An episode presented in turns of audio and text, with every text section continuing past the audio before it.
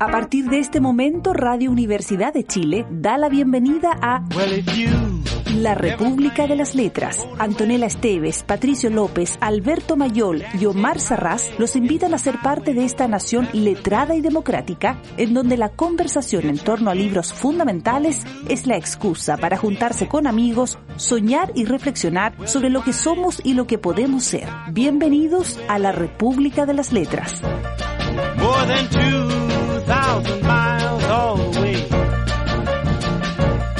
Get your kicks on Route 66.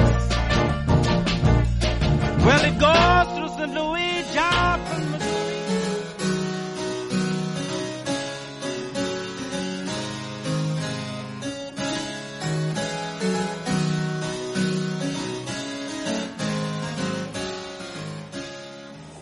Wilson se equivocó en ese detalle. Pero así todo, había algo de verdad en su idea de que un recién llegado ve más cosas que los demás y de que el hombre del lugar se haya demasiado habituado a lo que le rodea como para fijarse en ellas. Tenía igualmente razón acerca de algunas otras cosas, por ponerle a usted un ejemplo, y sin ir más lejos, tenía razón acerca de mí. ¿Acerca de usted? preguntó March.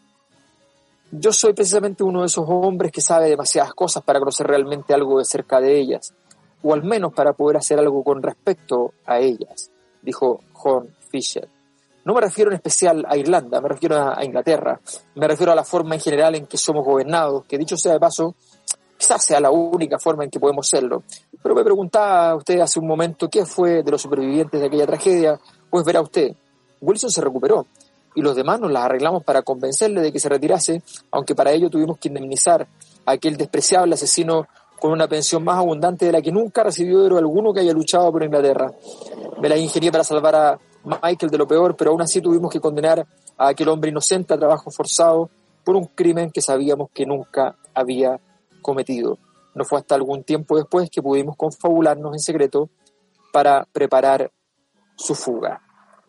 El hombre que sabía demasiado esta noche de la República de las Letras, leyendo a Chesterton, se parece a un baile, pero no lo es.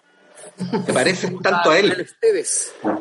Muy buenas noches. ¿Cómo están, queridos? ¿Qué tal, Patricio López?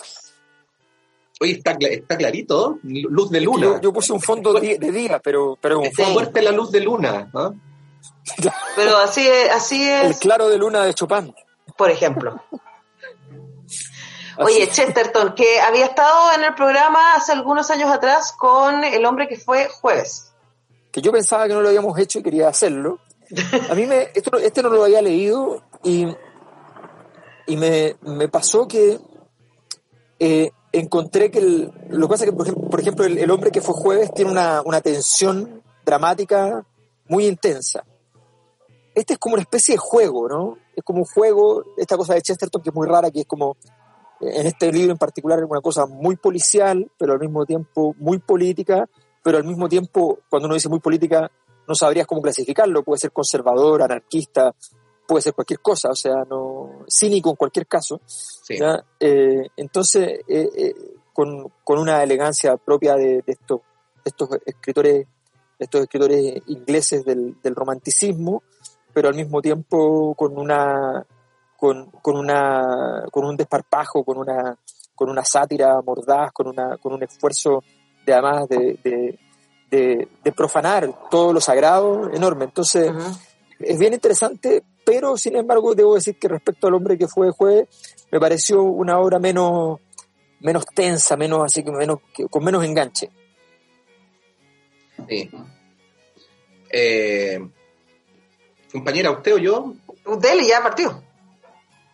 Eh, no, a ver, eh, claro, a uno le da la impresión de que, de que es de estos libros que, están, están escritos para retratar un momento, ¿no? Y que corren el riesgo de quedarse atrapados ahí. Eh, obviamente es un libro que sobrevive a nuestro tiempo y que tiene muchos temas que son pertinentes para, para hablar del, del mundo y del país del, de hoy, pero pero a mí también me pareció que, que no, no, era un libro demasiado logrado en lo, en lo formal, ¿no? Eh, em, sino que era más bien un libro que te da temas de conversación, lo cual ya tiene una valía, digamos, pero, pero no es que uno está, eh, leyéndolo dijera, aquí estamos asistiendo a una obra maestra, ni nada por el estilo. A mí no me pasó eso para nada. O sea, me parece que es un libro que, que al menos de la manera, la manera, estoy hablando de la manera, ¿no? De la manera en que está escrito, eh, eh, parece así como la, la, canción urgente para Nicaragua, ¿no? O sea, algo así como para responder a un determinado momento. pero, pero, pero, creo que instala ciertos temas, o sea, instala, instala el tema desde su descreimiento, ¿no? Eh, de, de, cómo funciona la política, de cómo funcionan los discursos, eh, de las hipocresías, eh, de, la, de, las nobles causas, ¿no? en, la, en la línea, ¿no? Si Chesterton estuviera en Chile, de algunas grandes frases de la historia de nuestro país como no, no quiero, no puedo ni debo, pero si el pueblo me lo pide, lo haré, ¿no? Arturo Alessandri Palma cuando acepta la, nominación a la candidatura presidencial y de cómo la política disfraza eh, en nombre de las palabras más altas que convocan cándidamente a tanta gente detrás de ella, eh, conductas absolutamente miserables, individualistas, en fin. Eh, a mí en ese sentido me pareció interesante. Yo dije, tengo muchas ganas de hablar con Alberto y del tema, pero no necesariamente del libro. Eso me pasó. A mí me pasó que eh, creo que es un libro engañoso en el buen sentido. A mí me gustan esos libros que, uno cuando parte dice, ah, esto se va a tratar de esto, y después se termina tratando de otras cosas. Pensando que eh, probablemente lo más famoso de Chesterton, porque además ha tenido versiones televisivas, son las aventuras del padre Brown, que eh, son detectivescas. Están ahí en la línea de, de Sherlock Holmes, están en la línea de Agatha Christie, entonces es este personaje eh, muy avispado, pero que parece muy inocente y que está viendo lo que los otros no ven.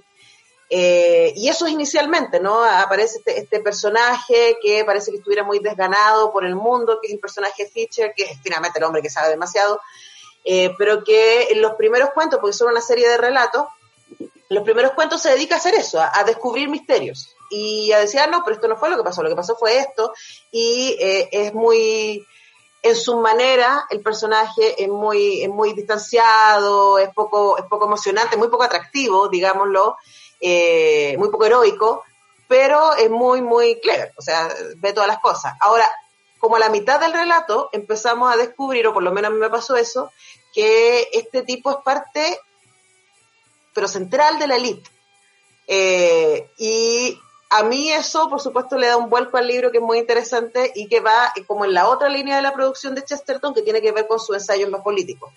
Eh, y ahí entonces se cruzan dos cosas, que es como este personaje avispado, que descubre misterios, que ve lo que nadie más ve, que bla, bla, bla, que sabe demasiado, y por otro lado, este personaje está en el centro del poder. O sea, es el cuñado del ministro de guerra, es el mejor amigo del ministro del interior, es el primo hermano del ministro de Relaciones Internacionales, o sea, está en el corazón de la élite. Y ese mismo rol le hace entonces hacer estas tensiones entre el deber prístino del bien común y las tensiones humanas ¿cierto?, de, de, la administración, no podría decir. Lo que me pareció interesante es que todo este cinismo y toda esta crítica está puesta desde el poder. O sea, este tipo está ahí mismo. Eh, y, juega mucho, mucho con eso. Eso fue, yo creo, probablemente el, punto de vista que no está tan claro en los primeros cuentos, pero que luego se empieza a, y los vamos, vamos a leer, me imagino en algún momento eso, eh, le da, eh, por lo tanto, una mirada que es muy, muy escasa de leer en, este tipo de, narraciones, ¿no? que son más detectivescas. Sí, yo creo que, que lo que pasa es que hay una cosa que, es la más interesante probablemente desde el punto de vista de la escritura, porque no me imagino que no, que es un esfuerzo nada, nada sencillo, que es en el fondo este juego en el cual uno convierte un adjetivo que describe la situación en el sustantivo de la obra, por ejemplo, lo ominoso, voy a decir un, término, pero, pero lo terrible es que además cuando uno busca cuál es el, adjetivo que se convirtió en sustantivo, no lo encuentra. O sea, la, gracia de este lugar como que, no, tiene, no, no, tiene ninguna frontera conocida, eh, es súper interesante porque efectivamente Chesterton se puede mover en todo este registro que es muy complejo porque efectivamente son libros que tienen la estructura de una novela, no la estructura, tienen el tipo de razonamiento de la, de la novela policial, pero no tienen la estructura de roles. Mm. No tiene la estructura de roles súper establecida de la novela policial, Ni, eh, ni, ni la resolución del conflicto termina siendo realmente relevante que es una cosa bien llamativa del, del, del, evento. O sea, a medida que se van resolviendo, entre comillas, los casos, como en este que leía, da lo mismo porque puede pasar cualquier cosa, incluso si se resuelve. Sí. en, este caso, resuelto el caso, el culpable es premiado. Entonces, porque, está, en contexto. Porque está en contexto político, mm. siempre. Entonces está ese, contexto político bien situado. Ahora, efectivamente, además, esta cosa, la, la obra que no podemos ni clasificarla si es novela o cuento porque es un conjunto de relatos separados, pero son los mismos personajes centrales, que son básicamente, según lo que, lo que revisé e investigué, son básicamente la, la figura tanto del mismo Chesterton como de su hermano, eh, y que son los que están involucrados en el fondo del análisis, en el proceso, digamos, de, con perfiles de personalidad muy distintos, en fin, y de cómo abordar las situaciones, pero son los dos los que están a cargo del, de, resolver, a cargo de nada, porque no, no, no, no es que se dediquen a resolver casos, sino que simplemente están, están allí. Entonces, y efectivamente está esta, esta trama que parte en lo, en lo, en lo policial, pero que va terminando en lo político, con la, con la aproximación al primer ministro, y, y y todo en el, en el marco de este lugar común de la literatura de cierta época, que es la, la idea del viaje, o sea, eh, viajando para llegar a un lugar. Entonces, creo que en ese sentido es una obra súper eh, súper interesante donde el telón de fondo siempre en todo caso es el engaño. De hecho, he referido muchas veces la hipocresía, la magia, el truco, ¿ya? la falsedad, el doblez. Todo ese tipo de cosas están permanentemente porque ese, ese es como el, el, el, elemento central de todo esto. Todo esto está rodeado de, de falsedad. Sí. ¿Vamos con el tema? Vamos a escuchar el tema.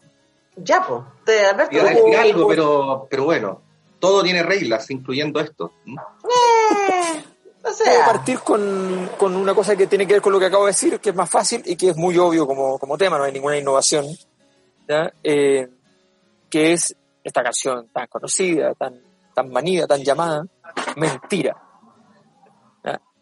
¿Cuál versión? ¿Buddy Richard? decir yo. ¿Ah? Hay tantas versiones de mentiras. ¿Cuál versión? Hay tantas versiones. Sé que en un acto creativo saqué a Buddy Richard. Pero no me acuerdo quién dejé. bueno, sorprendámonos. sorprendámonos con esta versión. De Cristóbal. Parece que era de Cristóbal. Entonces, sé que lo saqué, pero no sé, no sé a quién dejé. Eh, a, Valeria Lynch. A Valeria Lynch, eso. Valeria Lynch. Valeria Lynch. Ya, pues, escuchemos eso. La hermana de David. Después te voy a preguntar por la película del libro, Antonella, ¿eh? Bueno, vamos. Ok. Ya, ok. Lo nuestro siempre fue una mentira una piadosa pero cruel mentira. Esas palabras bellas que se dicen y dejan en el fondo cicatrices. Uh, uh. De pronto mi vida se llenó de tu existencia. Mi suerte se cambió con tu presencia. Y descubrí que el mundo era bello.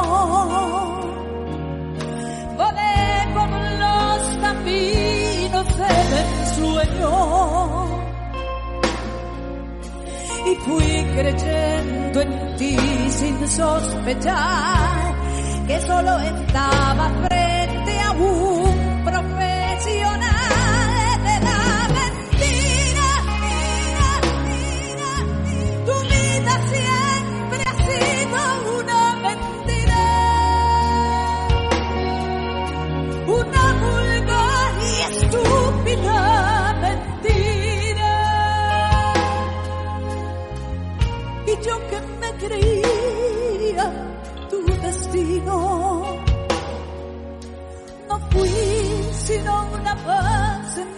camino.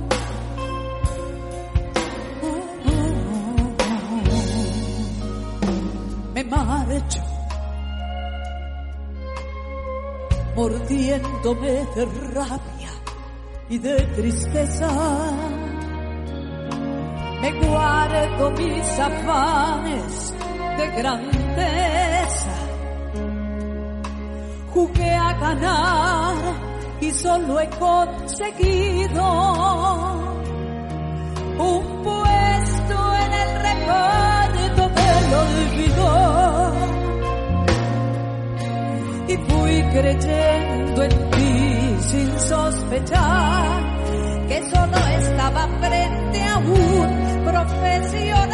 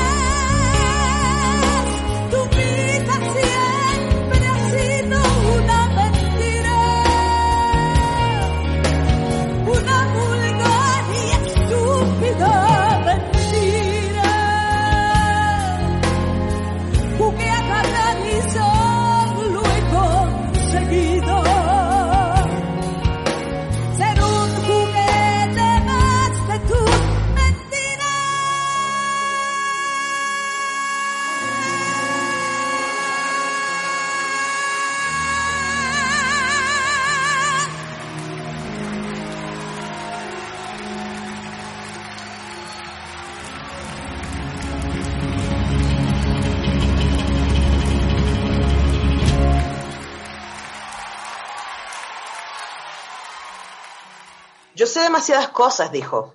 Ese es mi problema. Es el problema de todos nosotros. Sabemos demasiado. Demasiado los unos acerca de los otros y demasiado acerca de nosotros mismos. Y precisamente por eso ahora estoy tan interesado en algo de lo que no sé nada. ¿Y de qué se trata? inquirió el otro. De por qué ese pobre hombre está muerto. Llevarían recorrido aproximadamente una milla de aquella larga carretera conversando a ratos de esta forma, cuando a March le asaltó la singular sensación de que el mundo entero se había vuelto al revés. Mr. Horn Fisher no demostraba con especial aversión a sus amigos y parientes de la sociedad de moda, antes bien, de algunos incluso llegaba a hablar con afecto, pero todos ellos parecían pertenecer a una clase completamente nueva de hombres y mujeres que casualmente se llamaban igual que los hombres y mujeres que con tanta frecuencia eran mencionados en los periódicos. Con todo, ni el más sanguinario furor de la más encarnecida revuelta podría haberle parecido más radicalmente revolucionario que toda aquella fría familiaridad. Era como si la luz del día diese de lleno en el reverso del decorado de un escenario, y dejase al descubierto lo que debería permanecer siempre oculto entre bastidores. El hombre que sabía demasiado, de Chesterton. ¿Tonela? Oye, yo no, ahí el, el... has visto, esta es la típica cosa cuando uno hay alguien que es especialista en un tema y, la gente cree que se ha leído o ha visto todo. Entonces, pero hay una película de Hitchcock que se llama El hombre que sabía demasiado, pero yo no la he visto. No tiene nada que ver con esto. No tiene nada que ver con la novela. Yo tampoco la he visto. Nada que ver. Eso es lo que me Es muy buena, pero no ¿Pero tiene otro tema o es una versión libre de, esta de este libro? No, no tiene nada que ver con esto. O sea, es muy... Sí, tiene solo el nombre, sí. Eh... ¿Cuál nombre? De hecho, yo me puse... Mientras leía el libro pensaba en eso, decía, eh, pero tendrá algo que ver, se habrá inspirado libremente y no, no le puedo encontrar. Hay dos versiones, hay una versión inglesa y, que yo no la he visto, y está la versión hollywoodense, que es así la vi, eh, con, James Stewart. Y, y, es más Hitchcock, porque de hecho la gracia del hombre que sabía demasiado, eh, o sea... ¿El libro de la película? De la película, es que el protagonista no sabe nada. o sea, no entiende por qué está metido, que, es un clásico de Hitchcock, que un personaje X muy común de repente se ve metido en un crimen internacional y de verdad no cacha por qué está ahí. Hasta bastante avanzada la película que se da cuenta de que, oh, Dios mío, esto estaba pasando, ¿no? Eh, entonces, claro, yo también empecé a la, no alcancé a investigarlo, pero, pero no, es como, es, otra cosa. No, no aparece la idea del poder. Sí, yo tenía la duda porque me, me había, o sea, había buscado también sobre la película que se decía y me parecía evidente que no tenía nada que ver, pero, pero dije capaz que haya sido una jugada genial y magistral y sí tiene algo que ver y sencillamente está hecha con tal delicadeza el, argumento y todo que, que, bueno, que uno no se da cuenta al leerlo con, sin ningún detalle, sin ver la película, en fin. La película es muy, o sea, es muy Hitchcock, es muy buena. Qué raro. Este Alberto esta, esta vez no nos hubiera resultado lo de ver la película para no leer el libro. esta vez no. Es recurso escolar, ¿no? Voy a ver la película para no leer el libro. Eh, Oye, López, iba a decir algo. ¿Qué? Ibas a decir algo antes del bloque, antes de que fuéramos con mentira. Sí, iba a decir algo, pero no sé si diga algo efectivamente, pero voy a decir algo. No, el, el no, que, que, igual uno tiene que decir que en este libro hay algunos recursos que son como típicos, ¿no? O sea, a propósito, a propósito de lo que dice Alberto del viaje, bueno, hay, hay muchos libros que están construidos sobre, la, sobre el viaje de dos personajes, ¿no? Entonces, son, son dos personajes que al principio parecen ser una cosa y con el paso, y con el paso del, libro se van transformando, no exactamente en lo contrario, pero sí en otras cosas, se van develando distintas capas. Eh, efectivamente, el tema del misterio es algo que, que, que, no solamente es de contenido, sino que también es de forma, ¿no? O sea, de cómo, de cómo va llevando eh, el relato y la trama en una determinada dirección y uno va de a poquito, así como las cebollas, como despejando las capas. Eh, entonces son algunos recursos que efectivamente son como, como parte del, del, oficio de un escritor o que a lo mejor uno los podría vincular con, con varios de los libros que hemos leído aquí, a propósito de películas, de varias películas que uno podría haber visto y que podría invocar para tal efecto. Eh, y que, y que a través de esos recursos van generando esa reflexión donde se junta el fondo con la forma. O sea, este, este contenido al fin y al cabo que da cuenta de esta, de esta, de esta manera de construir sociedad, de construir discurso, de construir verdad que, que, está llena de, de claroscuros, ¿no? O de confusión de nobleza con, con miseria y así sucesivamente. Yo creo que lo que es interesante esta idea cuando, cuando dijiste eh, en el bloque anterior, Pato, que, que, recordaba algunas frases de la historia chilena, yo pensé que ibas a referirte en, en la medida de lo posible porque, porque el libro está lleno de, en la medida de lo posible, o sea, está lleno de descubrir que, por ejemplo, en uno de, los relatos, este héroe de guerra, eh, que había sido fundamental para la colonización inglesa en África, eh, termina matando o, eh, o, intentando envenenar al amante de su mujer. Y, y no pueden hacer público, ¿cierto? Que este héroe de guerra es a la vez un asesino o un intento de asesino, porque literalmente le sale el tiro por la culata, literalmente. Eh, y, claro, entonces está, está, lleno de eso, está lleno de, hacia el final del libro, que, lo hice un poco al principio y después como que al final lo entendemos, el mismo Fischer, que es el protagonista del libro, que es este, este personaje eh, dejanado, etcétera, quiere ser un reformista, y, quiere ir a Parlamento para efectivamente hacer reformas y mejorar la calidad de vida de eh, los campesinos ingleses. Eh, y es cuando está en ese proceso, ¿cierto? Incluso él está disponible de eh, bajar su candidatura para que el uno que es más malo no llegue, o sea, está ahí súper dispuesto para... para, para bien. Claro, o sea, para sí, a mí no me interesa figurar, me interesa que las cosas buenas pasen. Eh, termina siendo, eh, teniendo zancadillas de parte de, su propia familia, literalmente, eh, porque su familia también, como dijimos antes, no estaba toda ahí metida con una serie de triquiñuelas que interesaban que el status quo siguiera tal cual. Entonces, es interesante ese, insisto, ese lugar de la narración y esa mirada respecto al poder, incluso al interior del poder. Es como si, si eres parte de la élite, no puedes cambiar las reglas de la élite. Exactamente. ¿Que eso a propósito de, la, de las listas de gobernadores regionales? Por ejemplo. Ah, no, nada que ver, no, que me confundí. el libro de 1922, ¿ah? ¿ah? El libro de 1922, cualquier parecido con la realidad es pura coincidencia. No lo que dije, lo que pasa es que cuando Antonella dijo eso me acordé de la, de la, de la negociación de las listas de los gobernadores regionales, pero, pero en realidad nada que ver porque este es un programa de literatura. Eh, Oye, me acordé, otra, me acordé de otra frase memorable. No se humilla quien pide por Chile. Qué gran frase, Alberto. Ahora, lo que pasa es que ahí hay, una, ahí hay un tema relacionado esta parte más política. Esta es una generación de escritores, la, la de Chesterton, que son escritores ingleses urbanos, románticos urbanos. El romanticismo inglés es muy raro, muy raro. No tiene nada que ver con el romanticismo alemán y, el, europeo continental en general.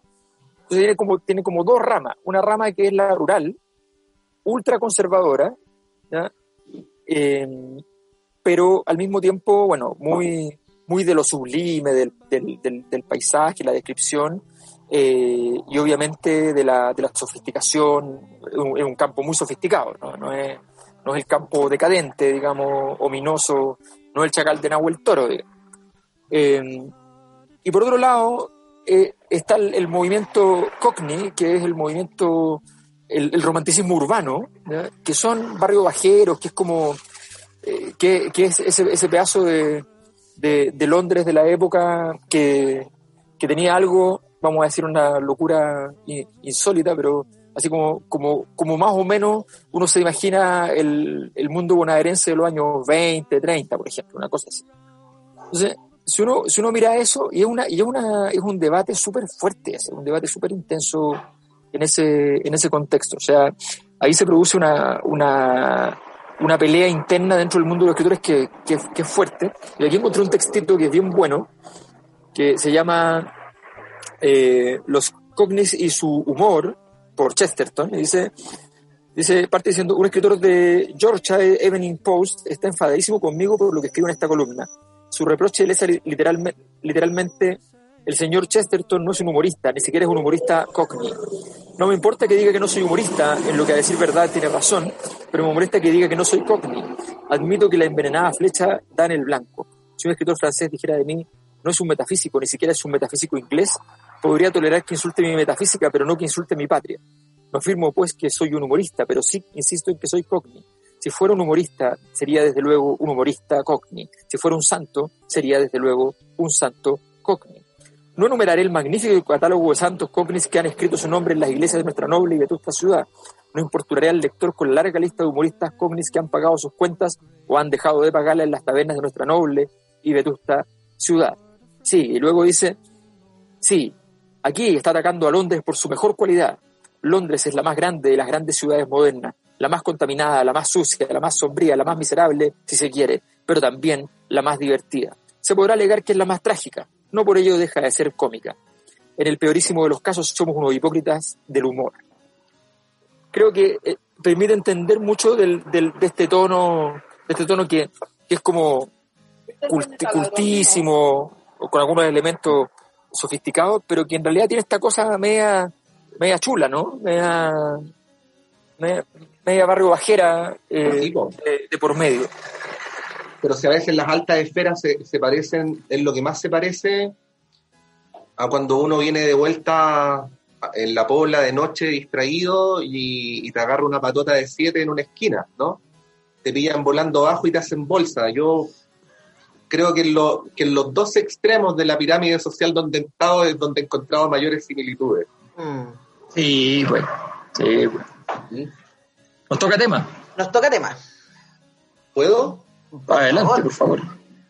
Bueno, en la línea de lo de Alberto, en la línea de lo de Alberto, yo, como ustedes saben, me he dedicado durante todo este tiempo a, un tipo de, investigación antropológica sobre los rasgos culturales de Iberoamérica. en, ese, en ese propósito, en el último tiempo he estado trabajando en la obra de Manuel Alejandro, ¿no?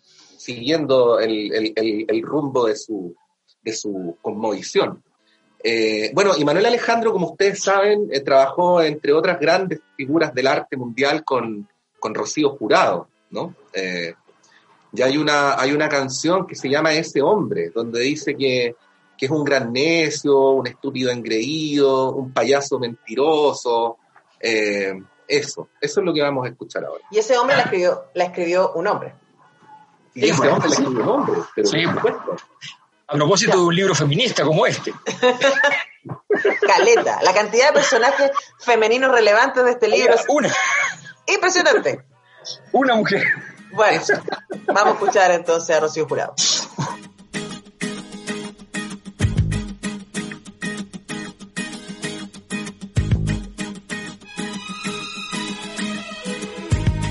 Ese hombre que tú ves allí parece tan galante, tan atento y arrogante, lo conozco como a mí.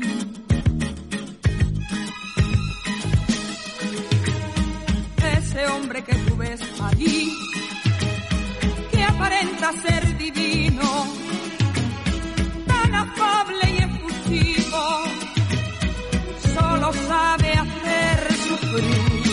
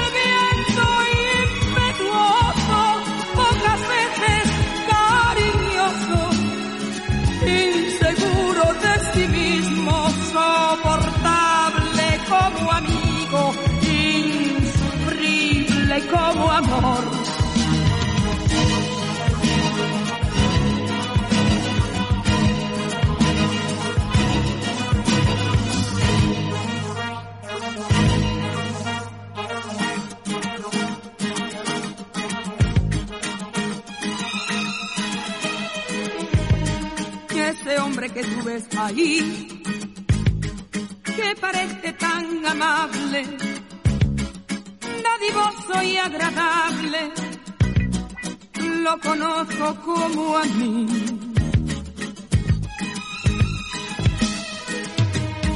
Ese hombre que tú ves ahí, que parece tan seguro de pisar bien por el mundo solo sabe hacer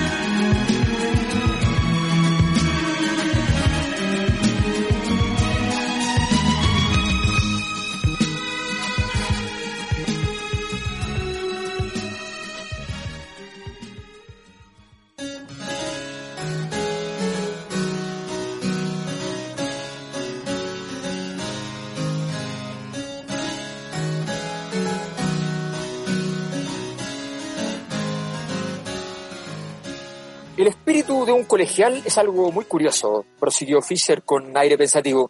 Puede sobrevivir a muchas otras cosas además de atrepar por una chimenea. Un hombre puede llegar a endurecerse después de vivir grandes campañas militares y aún así conservar el espíritu propio de un colegial. Un hombre puede regresar de la India con una gran reputación y ser puesto al cargo de un gran tesoro público y aún así mantener su espíritu de colegial en estado latente hasta que un buen día este se va y despierta por accidente. Y esto ocurre de manera mucho más acusada cuando al colegial le añade uno al el escéptico, quien por lo general es una especie de colegial atrofiado. Acaba usted de decir que ciertas cosas pueden llegar a hacerse debido a una manía religiosa.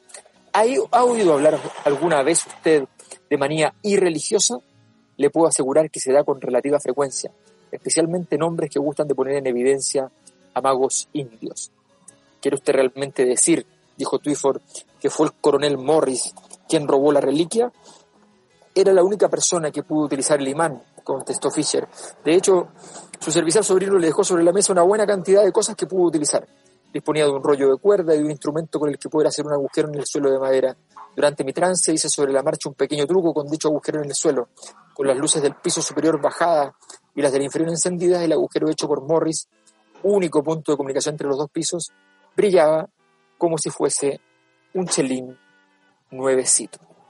Este es el estilo, esta es la forma que nos entrega en el hombre que sabía demasiado en esta perspectiva policial, intelectual, política de Chesterton en en la obra que nos convoca hoy en la República de Letras, tercer bloque. Tercer bloque, y por lo tanto, nos toca saludar a Clepsidra. A la librería Clepsidra, que está abierta, que está abierta, y está yendo harta gente, me decía Omar. Sí. O sea, está yendo harta gente. Eh, la gente además está yendo a horas que son más gratas para poder pasear. Está ocurriendo el milagro de que se bajó la jornada laboral en la práctica en Chile por diversas razones. Eh, y la verdad es que me dice que efectivamente hay mucha gente que está yendo a comprar libros. el teletrabajo. en este periodo. Así es que eh, la verdad es que en José Pedro Alessandro 94 usted encuentra entonces la, la librería en condiciones de recibirle, pero además puede seguir comprando por internet, libreriaclepsidra.cl, en Instagram, en Facebook, en fin, en todas ellas, puede llamar por teléfono, por supuesto, también, eh, puede hacer todos los pedidos. Yo hice pedido ayer, ayer hice pedido, y me llegó Boris Vian. Así que, Muy bien. Que no lo hemos hecho mucho, o lo hemos hecho ya ni me acuerdo ya. Pero Yo creo que no lo hemos hecho. No lo hemos hecho, ¿no? Bueno, hay que, hay que decir que Clepsidra, hay que decir que Clepsidra es una, es una librería realmente fantástica y que en la medida en que uno sabe que han ido retrocediendo el espacio de las librerías, porque es, del rubro en el que se han cerrado varias, ¿no? Eh, sí. la, sobrevivencia de Clepsidra. Están varias por cerrar, ¿eh? También. Hay una, hay una oferta, una fineza en la búsqueda. Eh, Omar no es un operativo, Omar es un, es un curador. Eh, eso es lo que hay que entender. Eh, tiene el corazón de poeta. Tiene, claro, por lo tanto la librería Eclipsera en estricto rigor no es, es, es, una obra. Sí, como dice Omar, es una obra. Había una época o sea, que, que, los libreros hay que, hay no eran un mueble. hay que inscribirla en el registro de propiedad intelectual. Exacto. En INAPI. Hay que a Clepsira en INAPI. es una obra, es una obra. Omar siempre dice que hubo una época que los libreros no eran los muebles, sino que eran unas personas que sabían de libros. y eso ocurre en la librería. Claro, claro. Y es, es importantísimo, es, muy importante. Metro Chile España, además, si, si usted tiene, como, dice, ah, como, ¿dónde es José Manuel Alessandri 94? Extraño lugar. Macul con la raza, Metro Chile España, 32 metros, coma 4 del metro. O sea, es como cuando tú vas a comprar ahora las librerías de estas grandes cadenas, ¿no? Y les dices, le dices, ¿tiene algo de Chesterton? Y te, y te contestan, sí, déjeme buscarlo en el computador, ¿no? Entonces Exacto. se meten ahí y dicen, ¿cómo se escribe Chesterton? CH, CH, sí, me quedan dos en la, en la vitrina C4, déjeme ir a buscar. No, es, Omar Serrán no es así. No, no, no, no, es otra cosa. Es otra cosa. Sí y clepsidra.cl, como decía, y también en Instagram, que los pueden seguir siempre están poniendo cosas muy, muy interesantes. Eh, eh, hay una también una curatoría de imágenes y de frases célebres literarias en el Instagram de Clepsidra, así que si usan esa red social, eh, también pueden, pueden seguir a Clepsidra. A Facebook también está. Eso, para que lo sepan. Exactamente. Exacto. Otra cosa que me llamó la atención, no, porque hemos leído harto de literatura británica de hombres y de esa época, es una, es una cierta... ¿Qué le pasó a Antonella, Alberto? ¿Qué está ocurriendo aquí? Tú, tú te quedaste en silencio también. No, eh, eh, sí, no, se está estirando Antonella y yo me quedé sin habla porque la, la vi con los brazos elongados. Sí, que necesitaba, llevo mucho rato sentada, necesitaba elongar. Elongar. Pero ya, ya regresé.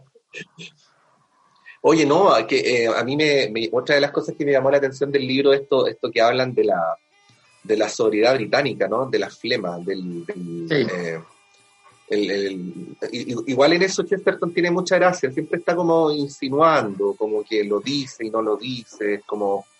Pero, eh, pero yo creo que eso de la flema británica es, es, como, es una proyección del resto, porque si uno analiza claro. la, o sea, yo pienso, pienso flema británica y pienso en los Monty Python. O sea, como ese es el me cruce, ¿no?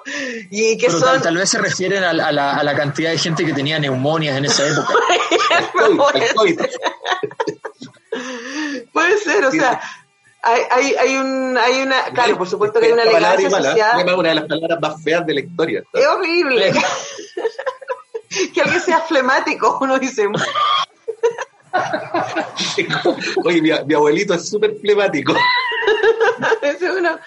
¿Qué le damos? Anda todo el día metiendo el instalador y es súper flemático. No, pero Chesterton un poco hace eso también, de nuevo, ¿no? En, en este libro, de poner en evidencia eh, esos rasgos menos elegantes, incluso de la élite. Sí.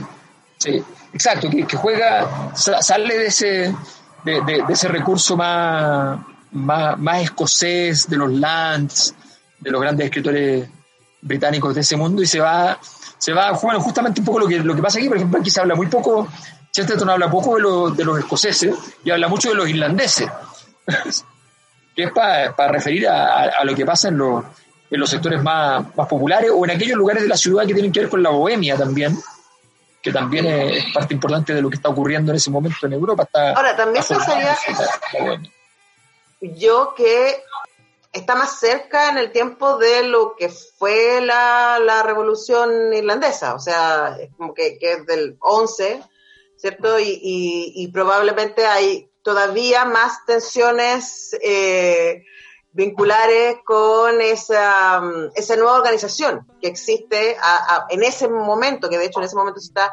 reorganizando respecto a la relación entre eh, Inglaterra e Irlanda. Entonces hay, hay una, pero hay una tensión y también está la tensión de la guerra, que, que cruza eh, el, relato que se pone acá en El hombre que sabía demasiado de Chesterton. López. Ya, ya, y además siempre, siempre es interesante leer, em, leer obras que de alguna manera ayudan a retratar momentos que, son importantes. Yo, yo bueno, lo, he comentado acá, yo, eh, para mí ha sido una gran escuela leer en la República de las Letras en estos 10 años literatura europea de, de la primera mitad del siglo XX, porque eh, los conocimientos que uno tiene de repente históricos, el interés que uno tiene en determinados periodos de la historia se complementan muy bien con esto. Eh, eh, tantas veces hemos hablado de que a veces las novelas retratan mejor las épocas que, los libros de historia o que los ensayos sociológicos. No, no, de sociología no hablemos, no, no, hay nada como los ensayos sociológicos, Alberto, dejemos eso fuera. Solo la, inventar hablar de los libros. Acabo de crear, gracias a tu, a tu narración, una frase brillante una novela vale más que 100 palabras. Por ejemplo. Claro, claro. Pero, pero bueno, se completa, ¿no? Se completa, se completa la, la, época. Eh, hay, que, hay que recordar que, siempre también las guerras van de la mano con la decadencia de las sociedades. Eh, eh, y en este caso puntual, la, la, decadencia, bueno, en general, las decadencias se expresan muy fuertemente a través de las élites primero y luego para abajo, y aquí, bueno, eso se retrata con, con mucha elocuencia. Entonces, entonces es bien interesante lo, lo, que ocurre ahí. Bueno, es una, voy a por decir algo, ¿no? Es una etapa donde, donde Churchill era uno de los grandes losers de la política británica y, bueno, 20 años después terminó convertido en uno de los de los, de los grandes estrategas de la política mundial, incluso premio Nobel de literatura. Así nomás. Oye, vamos con el último tema. Eh, un, par de, un par de inglesitos que me caen bien. Vamos a escuchar a Sting y Eric Clapton en este dueto maravilloso con esta canción que se llama It's Probably Me.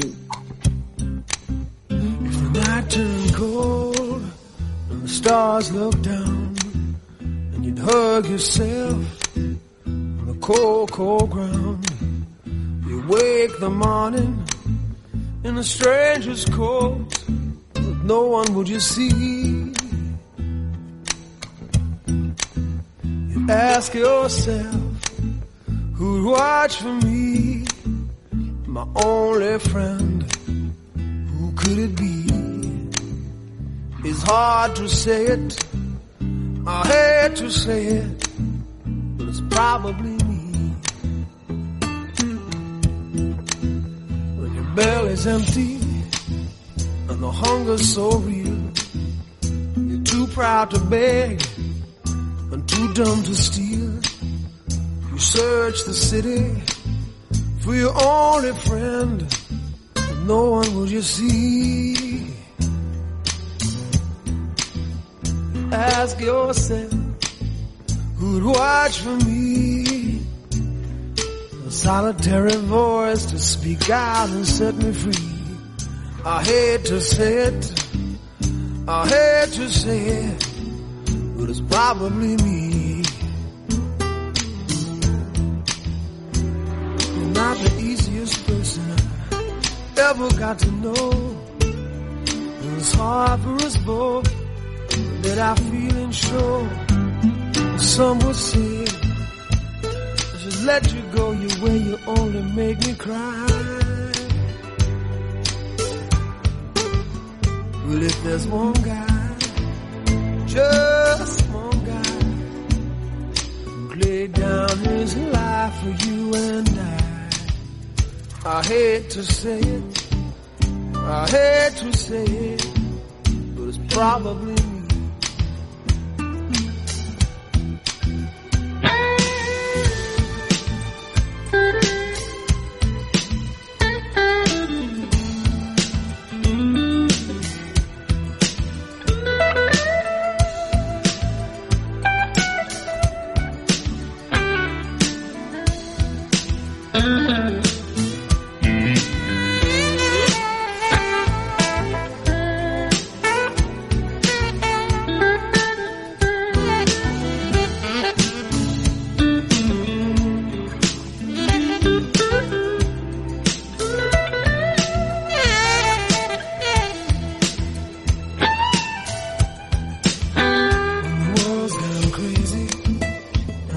makes no sense.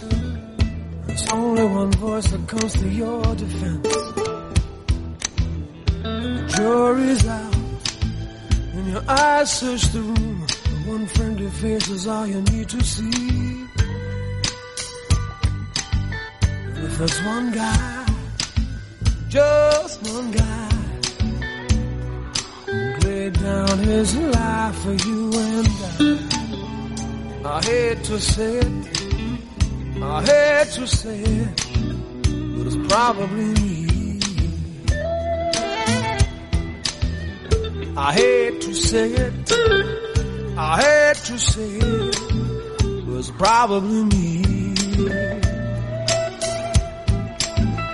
I hate to say it, I hate to say it, but it's probably me.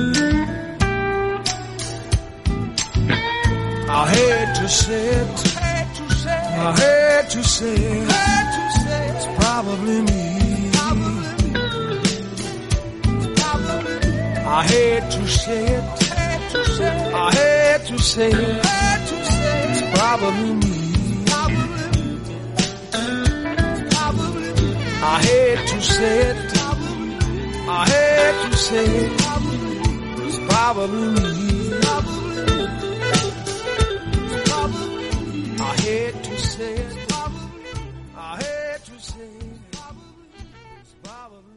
Tanto Harold March como los pocos que cultivaban la amistad de Horn Fisher y muy especialmente los que le trataban con asiduidad dentro de su propio círculo, notaban una cierta soledad en las relaciones sociales de dicho personaje.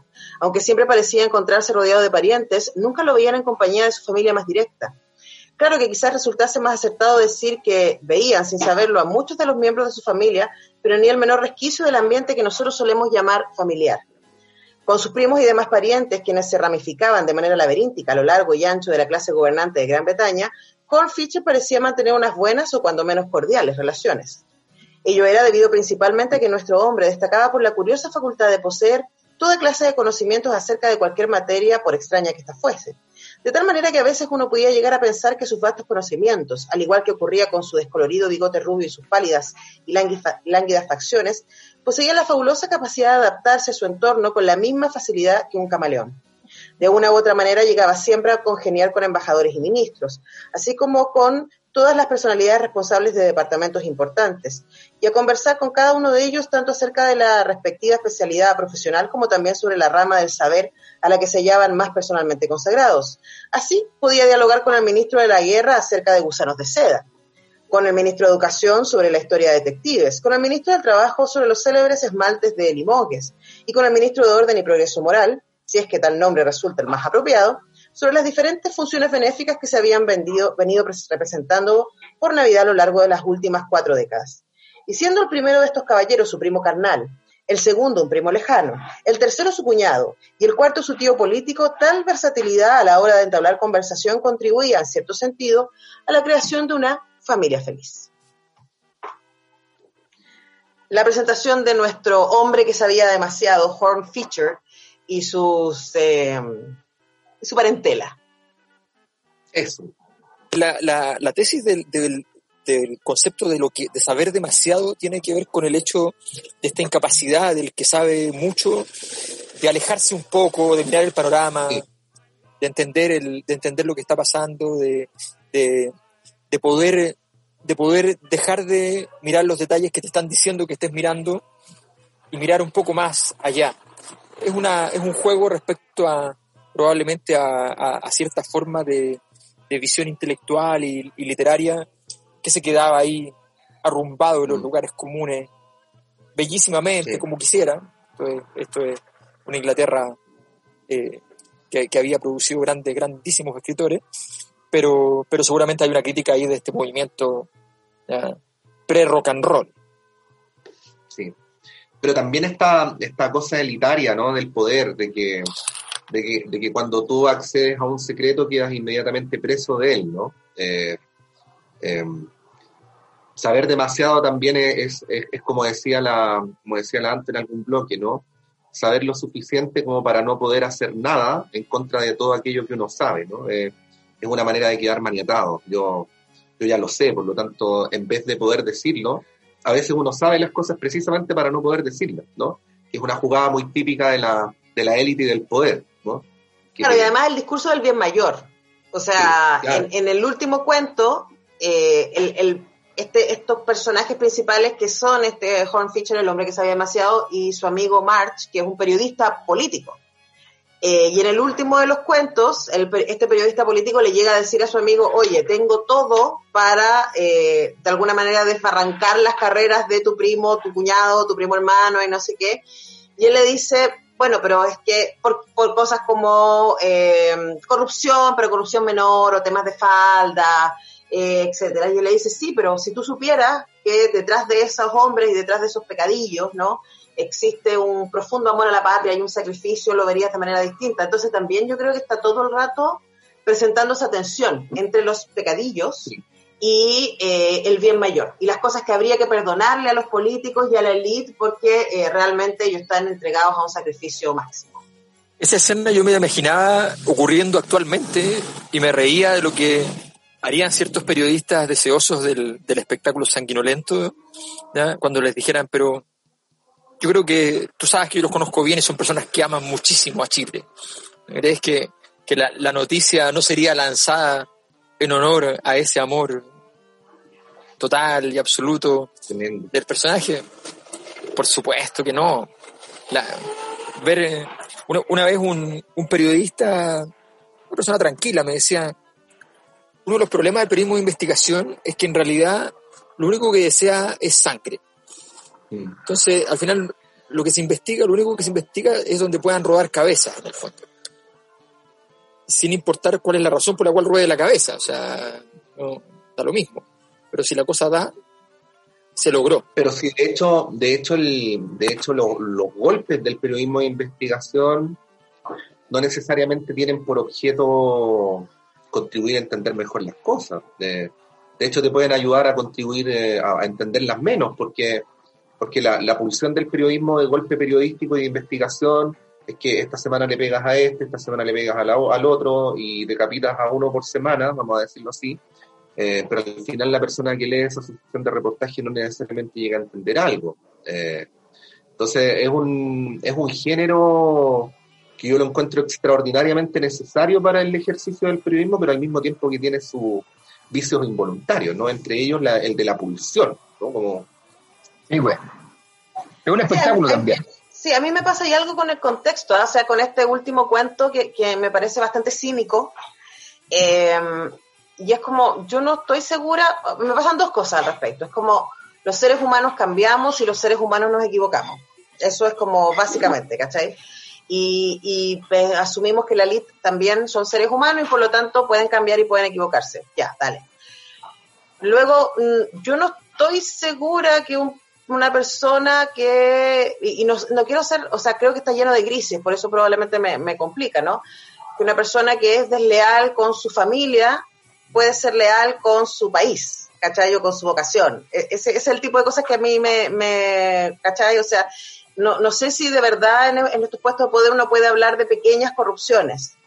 ¿Cachai? Eh, no, no sé, no, no lo tengo resuelto, más bien lo pongo ahí. Es un debate, es un debate súper. Tú sabes que esa es la gran diferencia política entre Platón y Aristóteles.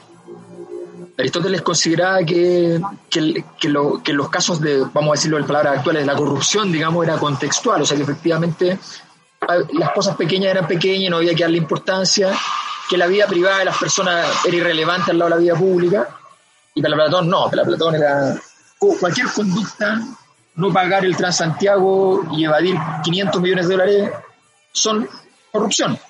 Punto. Entonces, un viejo debate. Es un viejo debate, bueno. Soy aristotélico en todas las formas de vida. Lo tenemos que dejar ahí, y las dejamos pues. preguntando a nuestros auditores respecto, reflexionando sobre esto y sobre el hombre que sabía demasiado de Chesterton. Y nos vamos. Nos vamos, nos vamos. y vean la película que tiene todo que ver. Igual la película es fantástica. sale Doris, Day también, cantando maravillosamente. ¿Qué será? Será. Así que ah. eso tendría que ser. ¿Saben lo que, lo que decía el pasaporte de, de Hitchcock, donde decía actividad?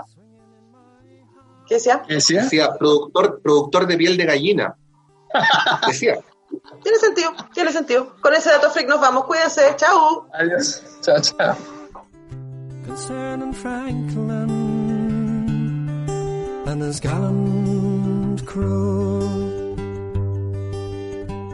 With a hundred seamen he sailed away. Antonella Esteves, Patricio López y Alberto Mayol y su República de las Letras regresan la próxima semana con un nuevo libro y nuevas conversaciones. Los esperamos.